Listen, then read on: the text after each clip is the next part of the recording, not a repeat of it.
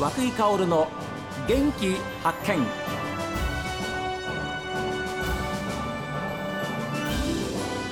おはようございます。和久井薫です。和久井薫の元気発見。一日の始まりは私が発見した北海道の元気な人と出会っていただきます。今週は新しい年にふさわしいもう元気いっぱいです。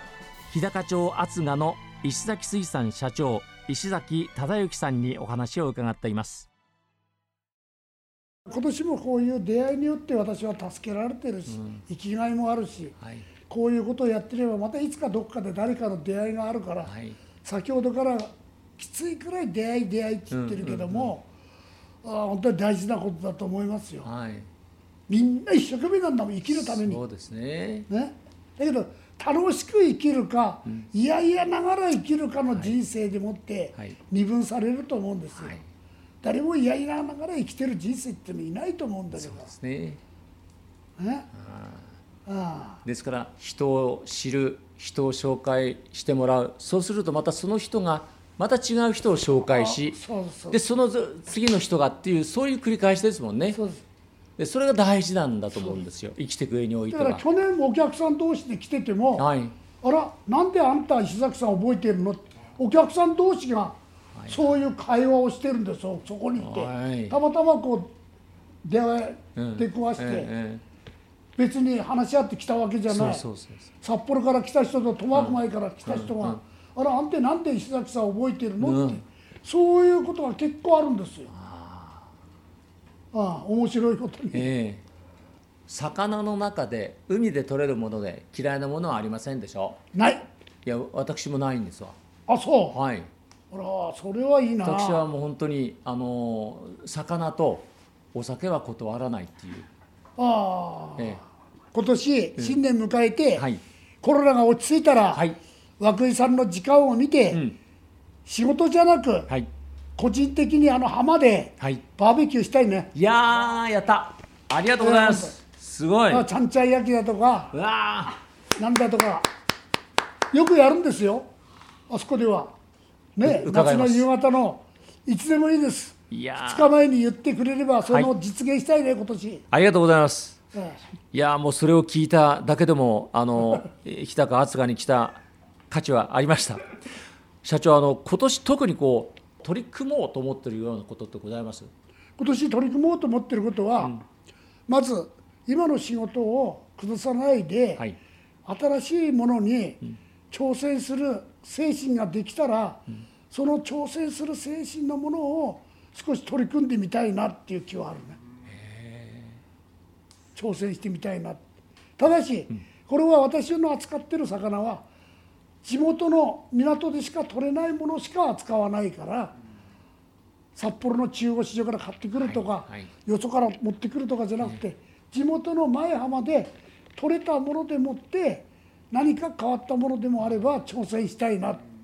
去年とはまた違う。違うもの。新しい商品を、うん、石崎水産としては開発したいと、去年あたりもう10年ほど前からこの頃ブリがとりあえず、えーね、温暖化とともに北海道でもブリが取れてきてここでも取れるので今年はあのブリをなんとか精神化するような形にできないかなと思ってね。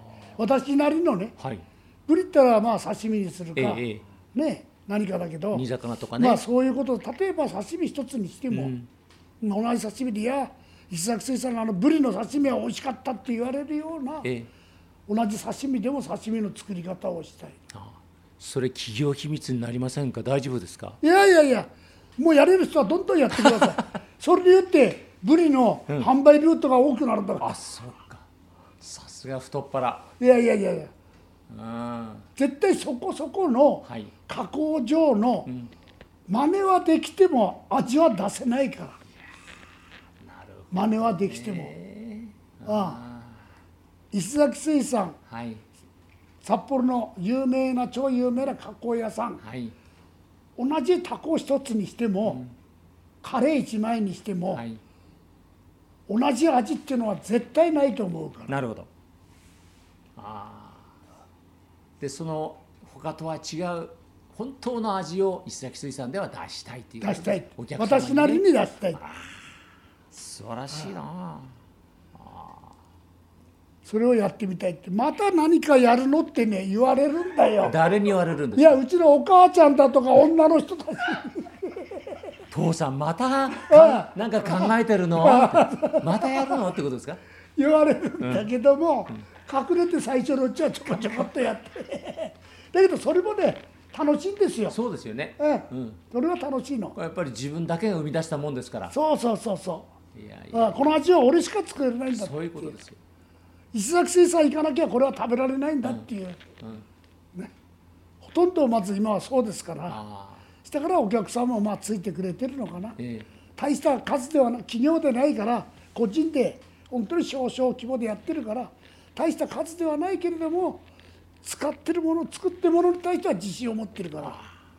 じゃあ同じ、ね、魚でも違うところのやつ食べてみてください。食べ比べてください。っていうくらいの自信を持たないと作れないから。たとえ負けるかもしれないんだけど、はいはいはい、ああでもそれはまた自分で工夫してねそうそうそうしていったらいいんですもんね。そうそうそうそう。ああ。常にやっぱりそういうことが頭にあるからね。だから今日まで来れたのかなと。いやそれは素晴らしい。本当にあの81年だったと思いますよ、うん、ええ、どうぞこのままだったら100までいけますね。いやいや年ってねみんな黙ってても年いくんだよね。そうです。そんな年なんか考えてる必要ないんだよね。はいはい、はい、そうですよね。本当にそれよりも目の前に明日何やるか3日後にはこれ上がったらこれやるかっていうことしか考えてないからみんなに言われるんだけどあんた81になってまだやるのって言われるんだけど今年82になったからもうこの際強く言うけど、うん、82だってみんなが82になるんだから。そういうことです。そういうことです。あとやるかやらないかだと思うんです、はい、そうですあの本当に日高の厚賀で、えーまあ、ずっと漁をされてきてである時決意されて、まあ、加工品を販売する方向に変えたわけですけれども本当に自信に満ち溢れたやっぱりお仕事されてますね。本当にそう思います？いやそうではないと思うけど、まあ、自分なりに自信を持たないと、お客さんに不安を与えられないから、はい、ああぜひ本当にこの後も体に気をつけられて本当に社長はですよ90100まであの今やってるお仕事に年齢制限ありませんから。ありがとうございます。ぜひあの思う存分力発揮してほしいというふうに思います。そうですね。今年も涌井さんにこうやって来てもらってまた来年も来てもらえるような、はい、ものづくりと健康な体で会いたいと思うし。ありがとうございます、はい、もう新年早々も最高のお話をお聞きすることができました。本当にありがとうございました。ありがとうございました、えー、新年第1週はですね日高町厚賀にやってまいりました、えー、本当に元気いっぱい。石崎水産の社長でいらっしゃいます。石崎忠之さんにお話を伺いました。どうぞ私も頑張ります一生懸命またお力発揮してください。頑張ってください。私も頑張りますので、はい、ありがとうございました。涌井さんには負けたくないですから。とんでもありません。よろしくお願いします。よろしくお願いします。ありがとうございました。どうもご苦労様です